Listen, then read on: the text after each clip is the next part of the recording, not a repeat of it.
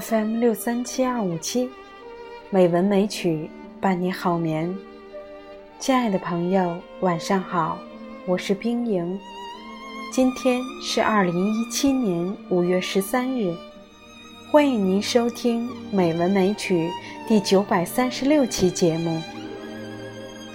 二零一七年四月二十八日，号称史上最大尺度反腐剧《人民的名义》在一片叫好声中剧终。但是，对于我们这个把“人民”二字铭刻于心的政党来说，反腐败永远没有剧终。今天，就让我来带朋友们去感受。反腐带给老百姓的快乐。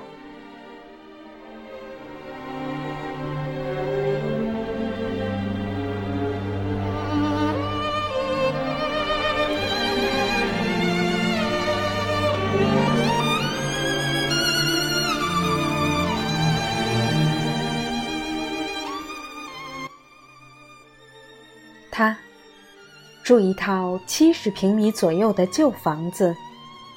吃一碗家常炸酱面，骑一辆破旧电动车代步，每月给乡下老母亲汇三百元生活费。然而，在另一处隐秘的豪宅，壁柜里、床上、冰箱里却塞满了一沓一沓的现金，总数超过二点三亿元。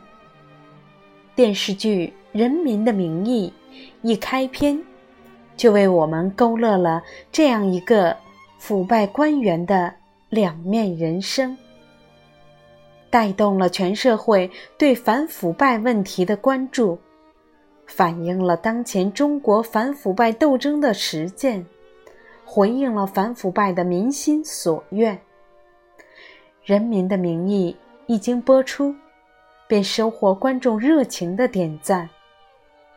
除了跌宕的剧情、精彩的表演，更重要的原因还在于文艺当与时代同行。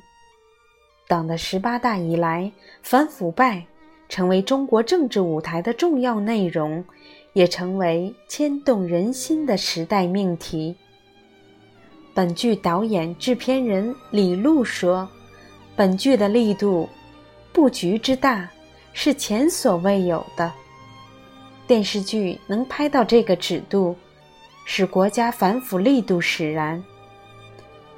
上不封顶，下不保底，不仅是沙瑞金书记的反腐败宣言，也是当下老虎苍蝇一起打的真实写照。随着党风廉政建设。和反腐败斗争持续推进，人们对反腐的认识也在不断深入。老虎苍蝇一起打，让反腐败只是一阵风，走过场等观点不攻自破。对侵蚀百姓利益之举坚决打击，让老百姓感受到了实实在在的获得感。越来越多的领导干部及其家人意识到，清廉是最好的护身符。经常扯袖子、咬耳朵、敲警钟，才能治治病。懒政干部学习班不仅是达康书记的干部召回试点工作，也是当前政府对为官不为。懒政怠政现象的高度重视，为官不为、懒政怠政，直接损害人民群众利益，影响政府与人民群众的关系。二零一七年四月二十八日，号称史上最大尺度反腐剧《人民的名义》在一片叫好声中剧终，但是反腐败。永远没有剧终，反腐败永远在路上。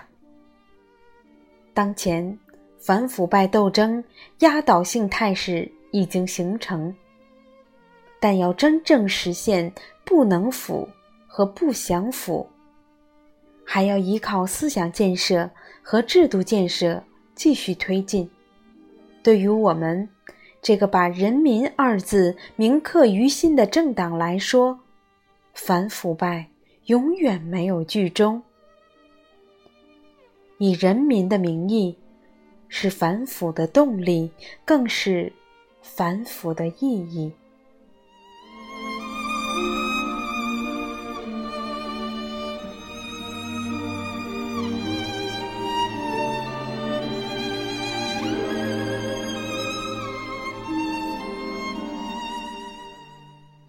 朋友们，今天就到这里，晚安。